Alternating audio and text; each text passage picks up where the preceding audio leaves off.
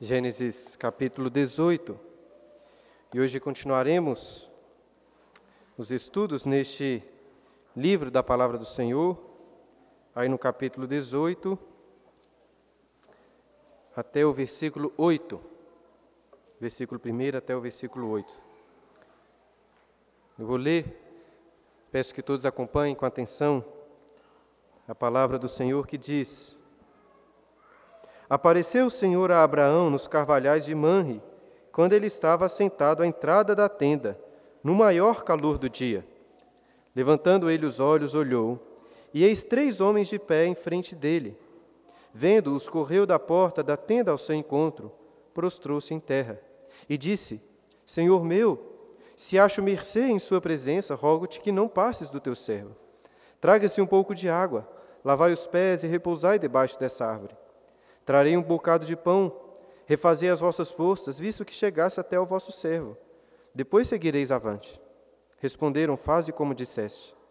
Apressou-se, pois, Abraão para a tenda de Sara e lhe disse: Amassa depressa três medidas de flor de farinha e faze pão assado ao borralho. Abraão, por sua vez, correu ao gado, tomou um novilho tenro e bom e deu ao criado que se apressou em prepará-lo. Tomou também coalhada e leite e o novilho que mandara preparar os e o novilho que mandara preparar, e pôs tudo diante deles. E permaneceu de pé junto a eles debaixo da árvore. E eles comeram. Até aqui a leitura da palavra do Senhor. O famoso escritor russo Tolstói possuía diversos problemas de teologia, mas como ele deve ser um dos melhores escritores de toda a época, pelo menos na minha opinião. Muitas vezes ele trazia reflexões teológicas maravilhosas em seus escritos. E uma dessas reflexões está em um belíssimo conto chamado Onde está Deus, está o amor.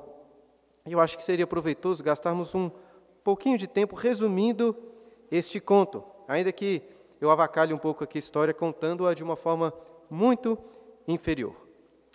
O conto é sobre um pobre sapateiro russo chamado Mikhail, que morava em um pequeno porão.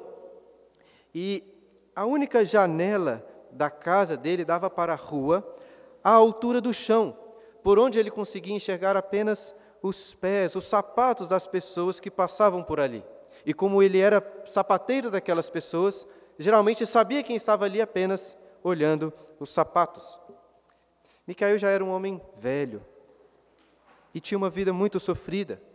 Ele enterrou muitos dos seus filhos e, por fim, perdeu a sua própria esposa, ficando a sós, com um único filhinho que tinha sobrevivido, que na época tinha três anos.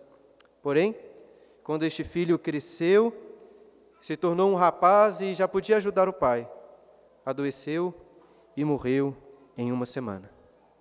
Diante de tantos sofrimentos, Micael começou a se queixar amargamente com Deus. E certo dia, conversando com um amigo, este o consolou, mas também o exortou, dizendo: É preciso viver para Deus. Ele disse para Micael parar de se preocupar apenas com a sua própria felicidade. É preciso viver para Deus, o amigo disse. É Ele quem dá a vida e para Ele que devemos viver. Quando você entender isso, o seu sofrimento terminará e suportará tudo com paciência e resignação. Ouvindo isso, naquele mesmo dia, decidido viver para Deus, Micael comprou um exemplar do Novo Testamento e passou a lê-lo todos os dias.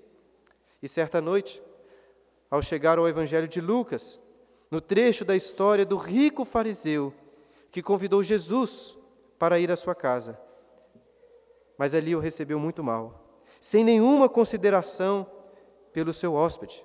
E Micael, lendo este texto, pensou: aquele fariseu deve ter sido como eu. Ele também pensava só em si mesmo, tomar o seu chá, estar agasalhado, confortável, nem um pensamento para o hóspede. Cuidava da sua vida e nem pensava no conforto do convidado.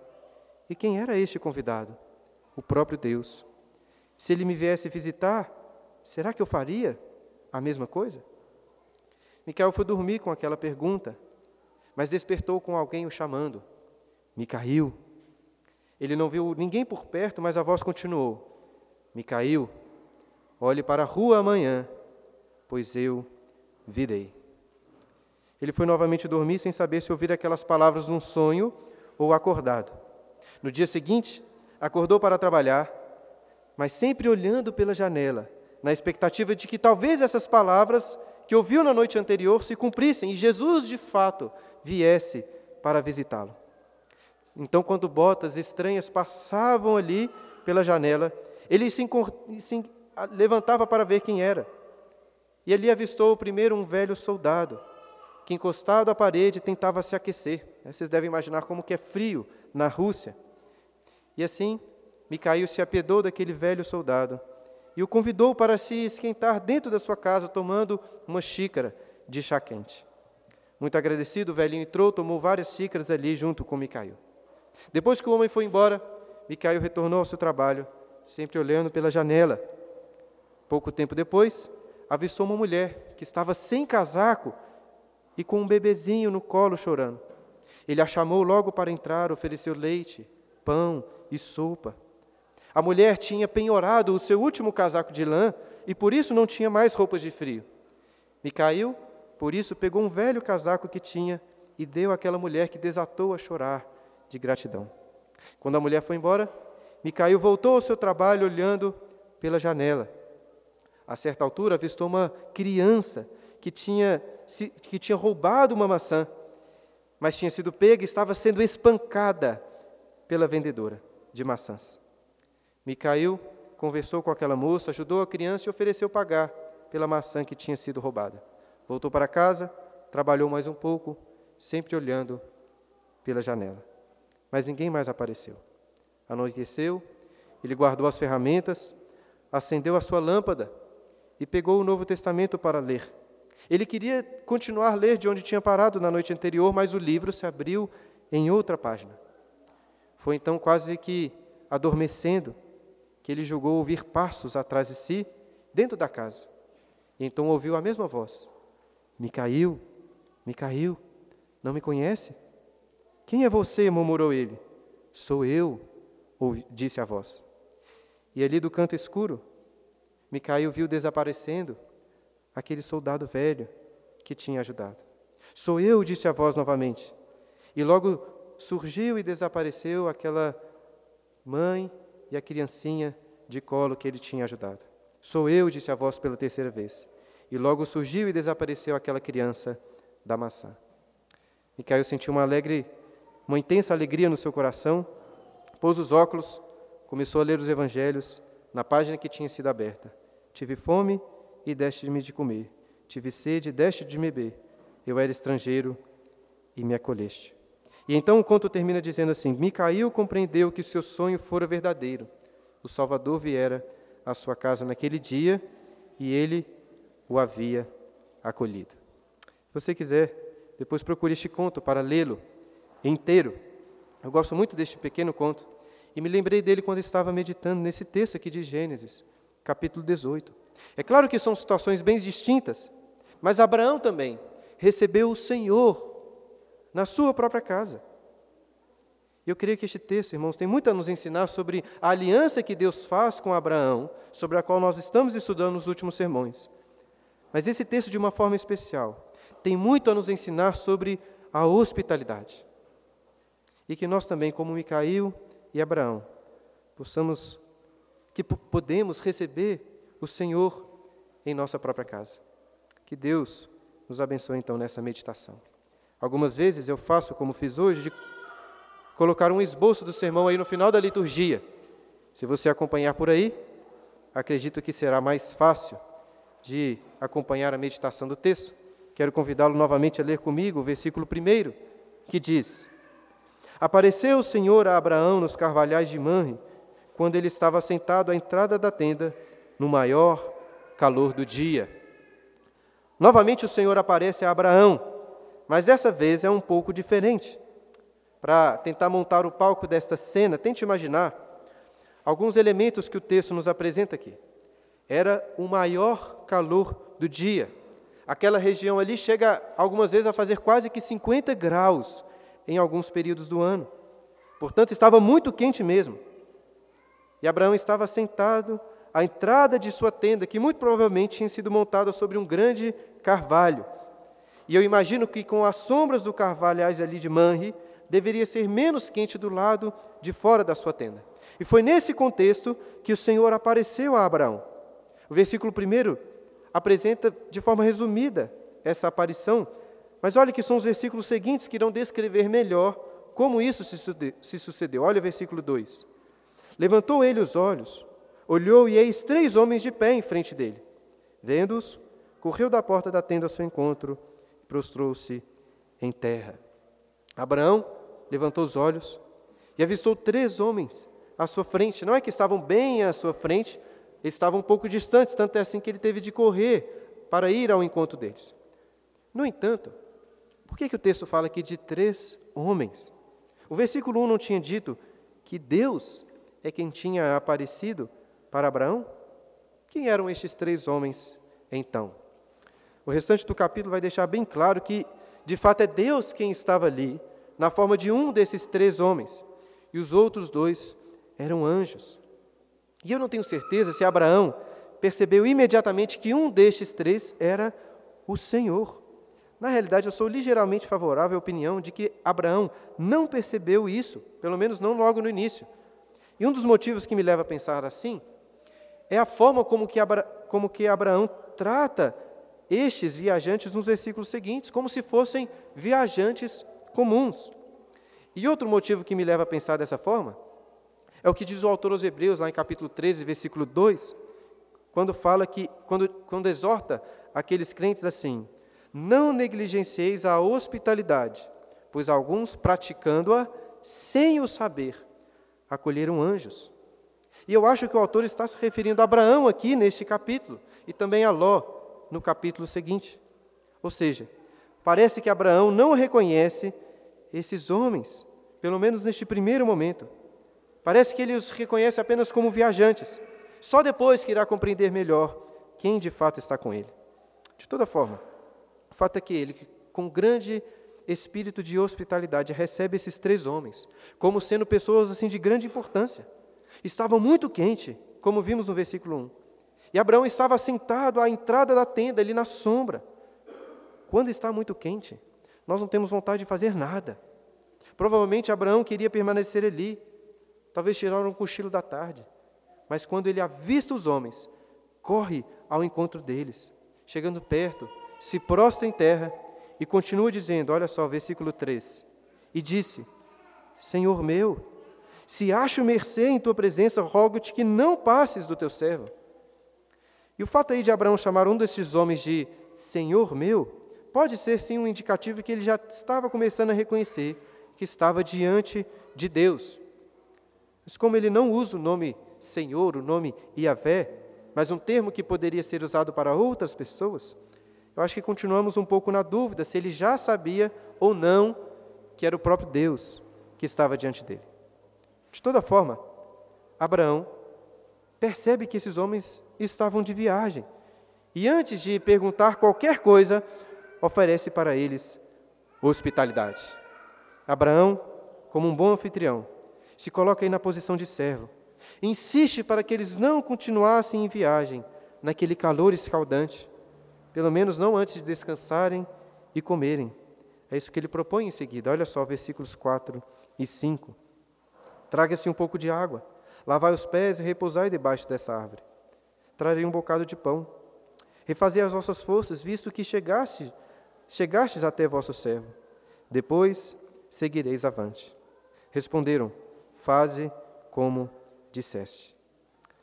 A princípio, para que não continuassem aquela viagem, Abraão oferece pão e água para lavarem os pés, descansarem e depois seguissem a sua viagem.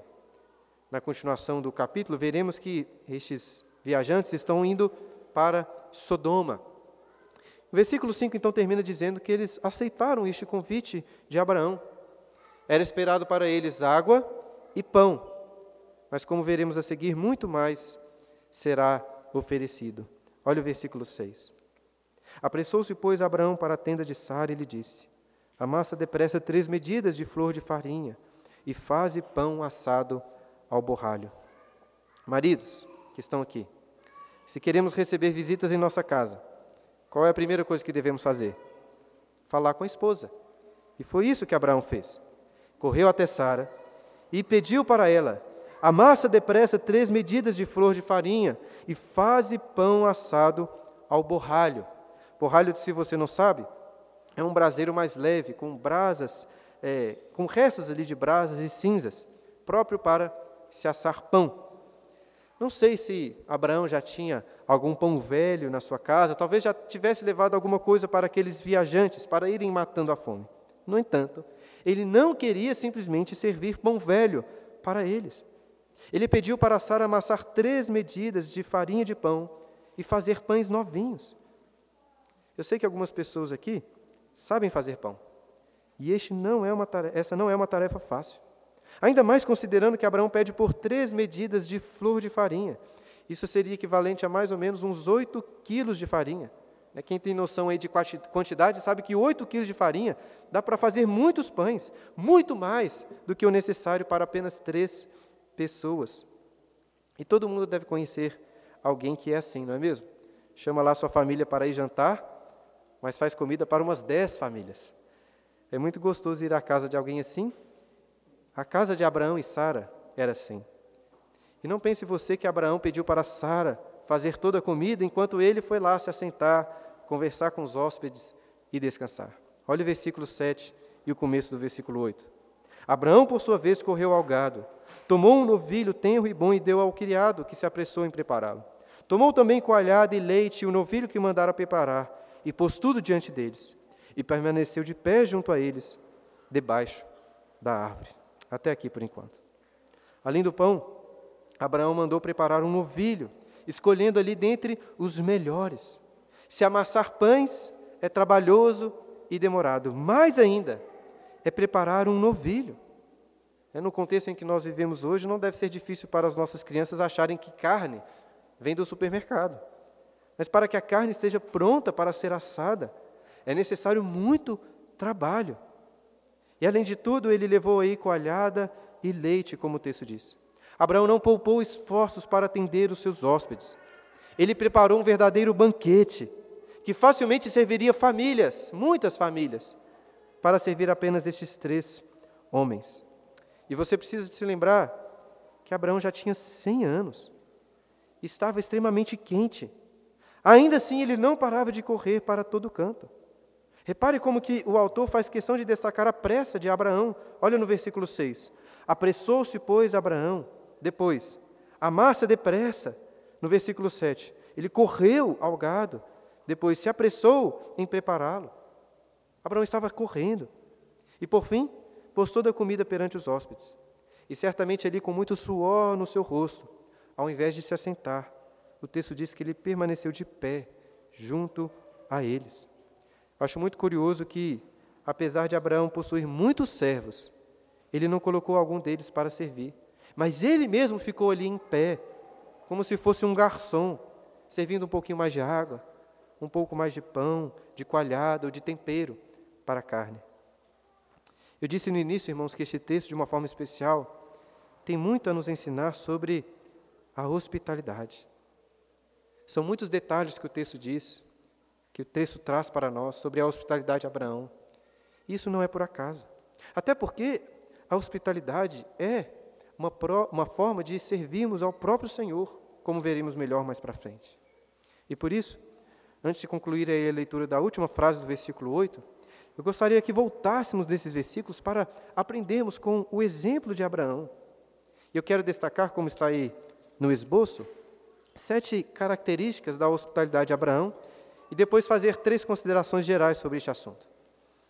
Em primeiro lugar, note aí no final do versículo 2 que Abraão se prostrou com o rosto em terra. E depois, no final do versículo 3, ele se considera como um servo.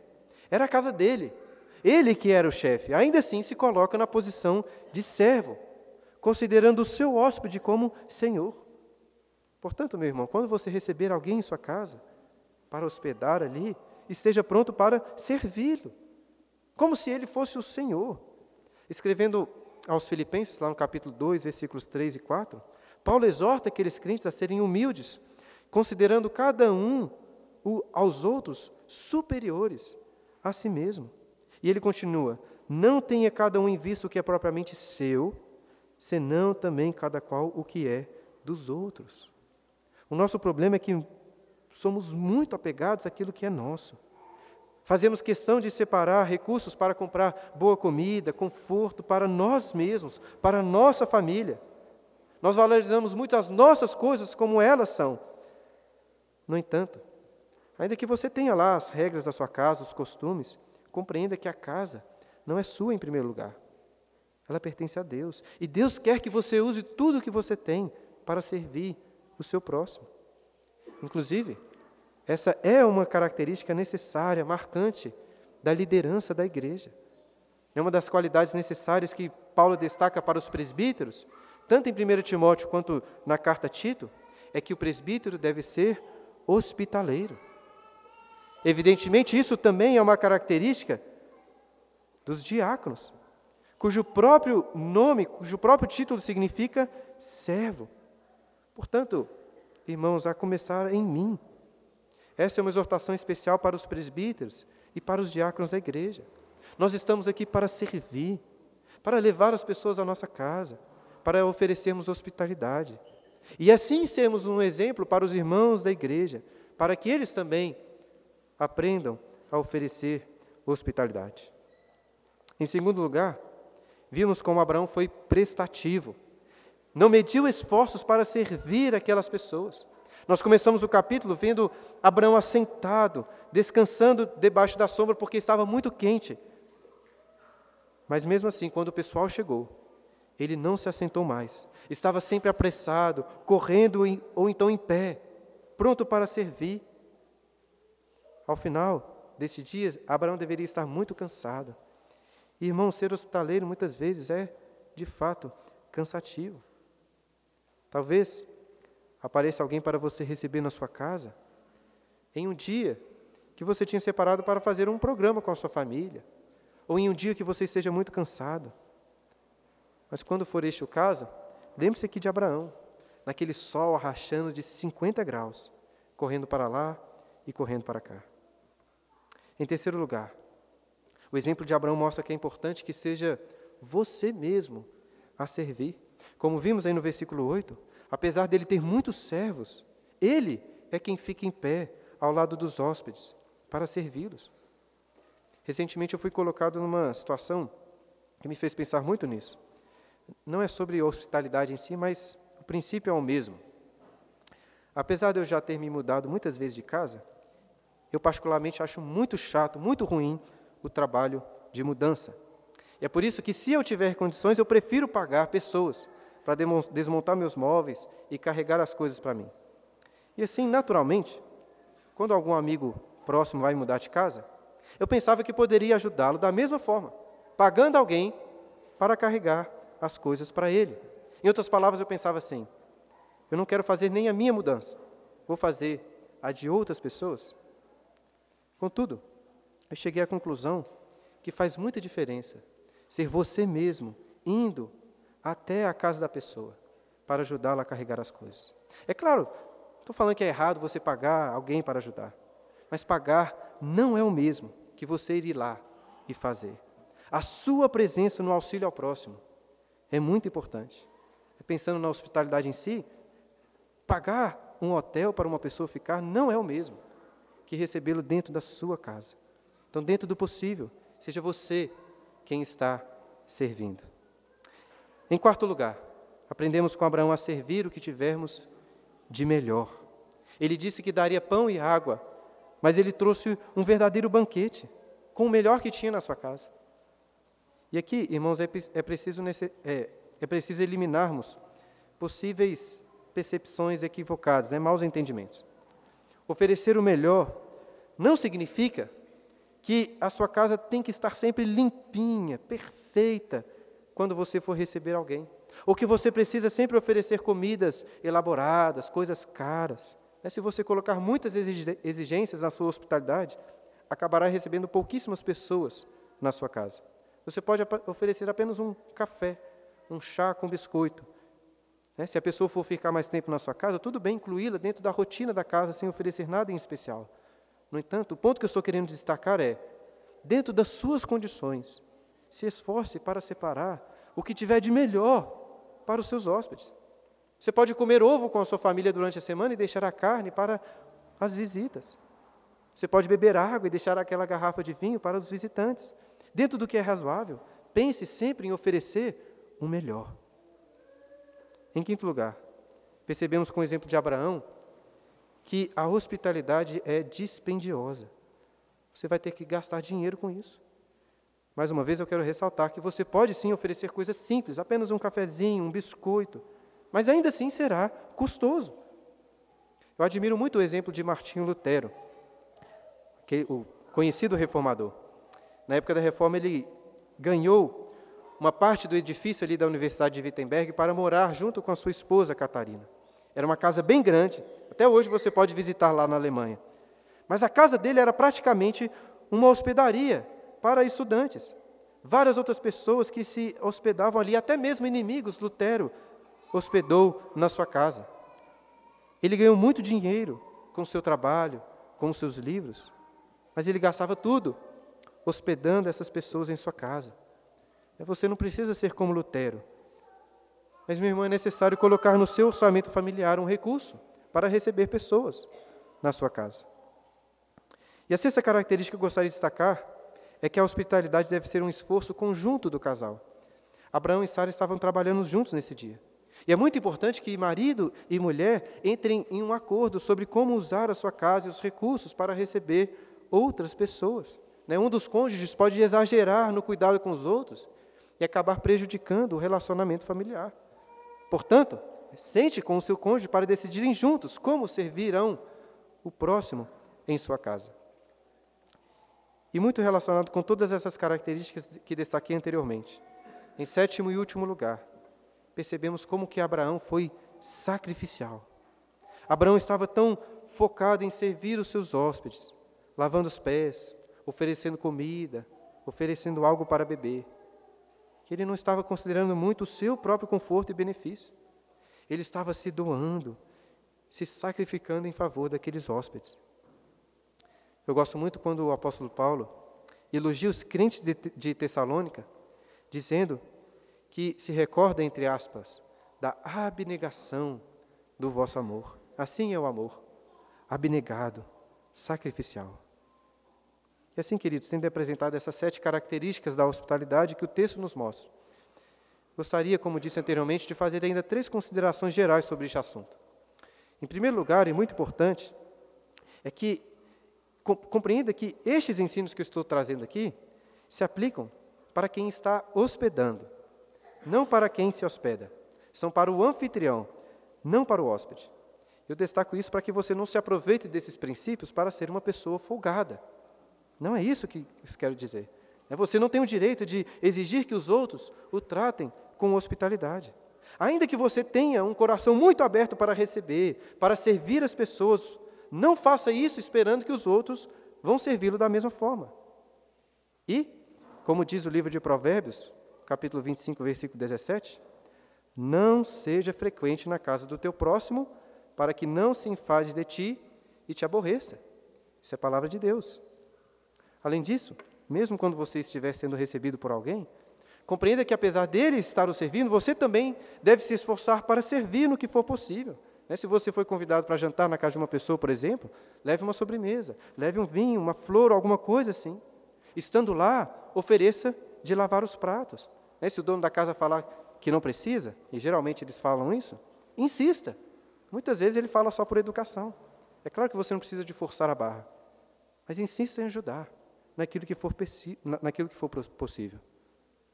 Em segundo lugar, voltando aqui a falar é, com quem irá hospeder, hospedar né, para o anfitrião, compreenda que essa hospitalidade sobre a qual estou falando aqui não deve ser exercida apenas com amigos, mas com estranhos. Lá em Deuteronômio capítulo 10, versículos 17 e 18, Moisés ensina que o Senhor, vosso Deus, não faz acepção de pessoas. Ele ama o estrangeiro. Portanto, Moisés vai continuar: Amai, pois, o estrangeiro. E a Bíblia ensina que não éramos apenas estranhos para Deus, mas éramos inimigos de Deus quando Ele nos amou. O seu amor pelo próximo, inclusive por aquele que você não conhece, até mesmo pelo seu inimigo, é um reflexo da compreensão que você tem do amor de Deus por você. Talvez você não seja muito hospitaleiro nem com seus amigos, e seja o caso de começar por aí. Contudo, eu adianto que é muito mais fácil receber em sua casa pessoas amigas, pessoas queridas. O maior desafio é receber outras pessoas. Como tentei demonstrar, eu acredito que Abraão inicialmente recebeu estes homens como se fossem estrangeiros, viajantes. E ainda que você não concorde com essa minha interpretação, aquilo que o autor aos Hebreus diz continua sendo, continua sendo verdade. Não negligencieis a hospitalidade, pois alguns, praticando-a sem o saber, acolheram a anjos. E, obviamente, o autor está falando sobre hospedar pessoas desconhecidas.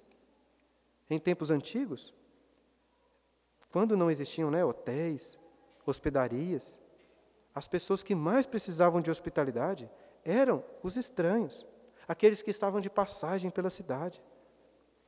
Evidentemente, as coisas são muito diferentes na realidade em que vivemos hoje.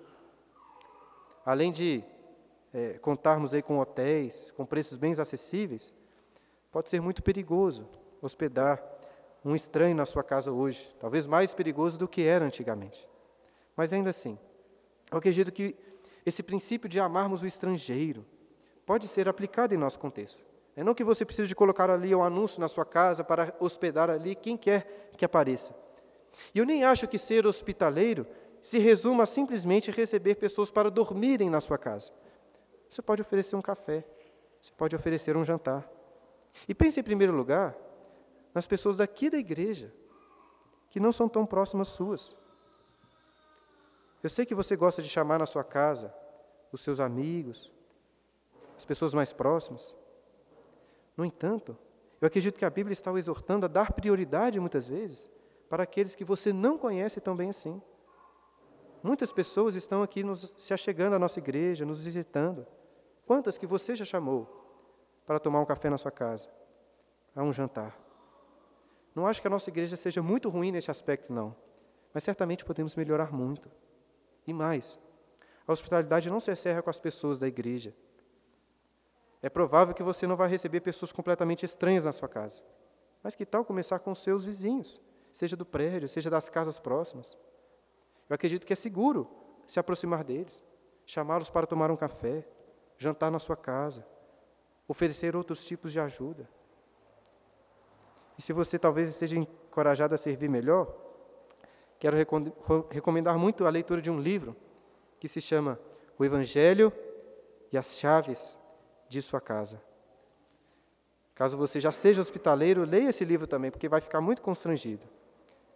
São ali, encontramos ali excelentes exemplos e princípios sobre a hospitalidade. Eu vou tentar depois conseguir talvez um exemplar ali para a nossa biblioteca. Mas por último, irmãos, e não, certamente não menos importante, eu quero destacar que a hospitalidade cristã é uma forma de servir ao próprio Senhor Jesus. Você pode pensar que se Jesus chegasse hoje na sua casa, você não seria como aquele fariseu que o tratou tão mal, né, do qual falamos na introdução. Você iria servir Jesus da melhor forma possível. Mas aí devemos nos lembrar daquilo que o Senhor, Senhor Jesus disse lá em Mateus capítulo 25 e que lemos durante a liturgia. Que quando hospedamos e servimos aos seus pequeninos irmãos, estamos hospedando e servindo o próprio Cristo. Abraão recebeu o Senhor em sua casa e você pode receber também, quando hospeda, quando cuida dos pequeninos irmãos de Jesus. Portanto, que o exemplo de Abraão e esses princípios bíblicos o incentivem, meu irmão, a ter um coração mais hospitaleiro, mais amoroso. Eu acho fascinante a hospitalidade de Abraão nesses versículos. Mas, mais fascinante ainda, é a última frase do versículo 8. Deixei a melhor parte para o final. Versículo 8 termina dizendo: E eles comeram. Eu acho que essa é uma das minhas frases favoritas em todo o livro de Gênesis. Dá vontade até de moldurar lá. E eles comeram. Uma coisa é estar disposto a receber o Senhor em sua casa, para recebê-lo ali com grande hospitalidade. Outra coisa é isso de fato acontecer. e o Senhor comer na sua casa. Imaginem só, o Deus Todo-Poderoso, o El Shaddai, que criou os céus e a terra, estava comendo e bebendo ali na frente de Abraão. Ao refletir sobre este Deus Criador, o salmista, lá no Salmo 104, diz que Deus, do alto da sua morada, rega os montes, que a terra farta-se do fruto das suas obras que ele faz crescer a relva para os animais e as plantas, para o serviço do homem, de sorte que te da terra tira o seu pão. Ele fez o vinho que alega o coração do homem, o azeite que lhe dá brilho o rosto, o alimento que lhe sustém as, as, as, as forças. Ou seja, o Deus de toda providência, que controla todo o universo, que dá o alimento para todos os que existem, estava ali, debaixo de uma árvore, comendo, na presença de Abraão. Esse é um dos aspectos mais importantes da aliança que Deus faz com Abraão, sobre a qual nós estamos estudando nos últimos domingos.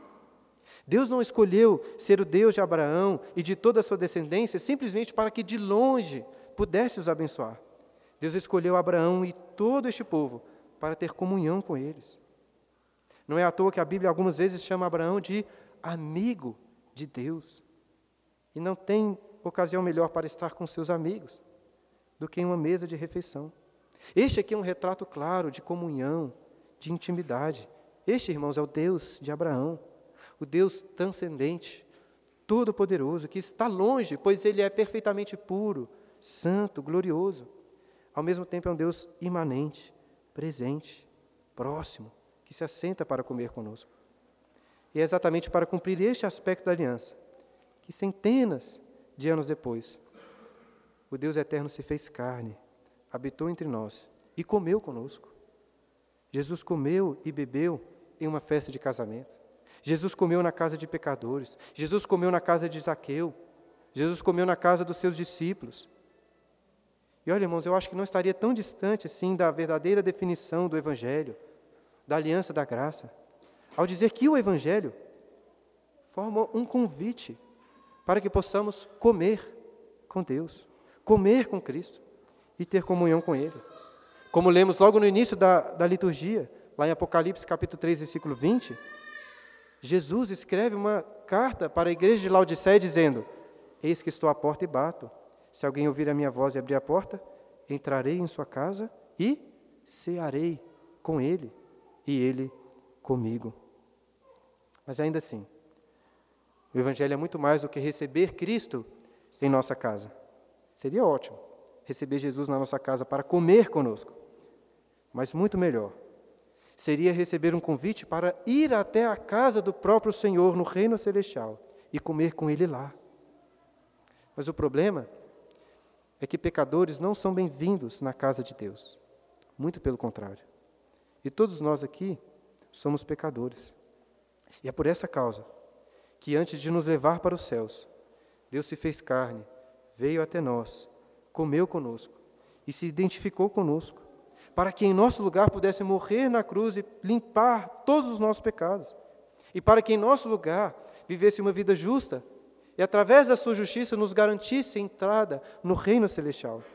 Este é o Evangelho, irmãos. Jesus veio até nós, para que através dele pudéssemos ter acesso ao banquete celestial. Daqui a pouco nós vamos participar da Santa Ceia um sacramento instituído por Cristo antes de morrer na cruz, enquanto comia com seus discípulos. Ele partiu o pão e deu aos seus discípulos, dizendo: Isso é o meu corpo, comei dele todos. A seguir, ele tomou um cálice e deu aos seus discípulos, dizendo: Bebei dele todos, porque isso é o meu sangue, o sangue da nova aliança. E então ele prometeu que um dia voltaria para beber, para comer conosco novamente, no reino do Pai. Jesus veio comer com pecadores e prometeu que um dia voltará para novamente beber e comer conosco. E nesse dia, irmãos, é Ele quem vai nos servir, nos servir, nos recebendo como seus hóspedes, como seus próprios irmãos, como filhos do Pai no reino celestial. E se você quer renovar essa imagem na sua mente, para acender a sua esperança, leia novamente comigo o texto que lemos do profeta Isaías, que está aí na liturgia, quando, quando ele descreve como será esse dia. Isaías 25, versículo 6. O Senhor dos Exércitos dará neste monte a todos os povos um banquete de coisas gordurosas, uma festa com vinhos velhos, pratos gordurosos com tutanos e vinhos velhos bem clarificados. Destruirá neste monte a coberta que envolve todos os povos e o véu que está posto sobre todas as nações. Tragará a morte para sempre. E assim enxugará o Senhor Deus as lágrimas de todos os rostos e tirará de toda a terra o opróbrio do seu povo, porque o Senhor falou. Naquele dia se dirá: Eis que este é o nosso Deus, em quem esperávamos, e ele nos salvará. Este é o Senhor a quem aguardávamos. Na sua salvação exultaremos e nos alegraremos. Então, preparando o nosso coração para esse dia, que possamos hoje comer com Cristo na Santa Ceia, mas que também possamos comer com Cristo ao receber os seus pequeninos irmãos nas nossas casas. Se você, como sapateiro Micael, estiver sempre com os olhos atentos, voltados para a janela, esperando este dia, esperando a vinda do Salvador, certamente seu coração se encherá de amor e de hospitalidade para com o próximo.